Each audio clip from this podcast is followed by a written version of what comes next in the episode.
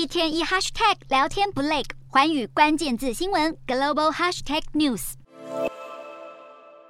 全球瞩目已久的拜习会落幕，两位领袖会谈，除了外界最关注的台海紧张与无俄战争外，还针对美中竞争和彼此对立局面展开激烈交锋。习近平首先对当前持续紧张的美中关系表达不满，他强调美中脱钩断链将会破坏国际贸易规则。习近平表明反对把经济和科技政治化与武器化，并声称就如同美国民主制度，中国也有所谓的中国式民主，两国应该寻求合作，不应该是你输我赢，挑战彼此。不过，习近平对美国议论一番后，语气转为收敛，表示自己高度重视拜登对于美中关系的表态，并宣称中国从不寻求改变现有国际秩序，不干涉美国内政，更无意挑战和取代美国，还将会继续推动改革开放，发展开放型经济。对于习近平示好，拜登回应，美国也不寻求展开新冷战，更无意围堵中国或阻扰中国经济发展。而美中作为世界两大国，有责任保持建设性关系，并就双方存在分歧的问题展开坦诚对话。目的是要确保战略和经济沟通，并共同解决更多具体问题。拜登与习近平在本次面对面会谈中，同意恢复因应气候变迁的合作，另外还在两国公共卫生以及粮食安全合作方面达成共识。虽然美中近期恐怕会继续在台海、南海等区域议题上针锋相对，但拜习会两国领袖当面对谈后，彼此引爆冲突的可能性大大降低。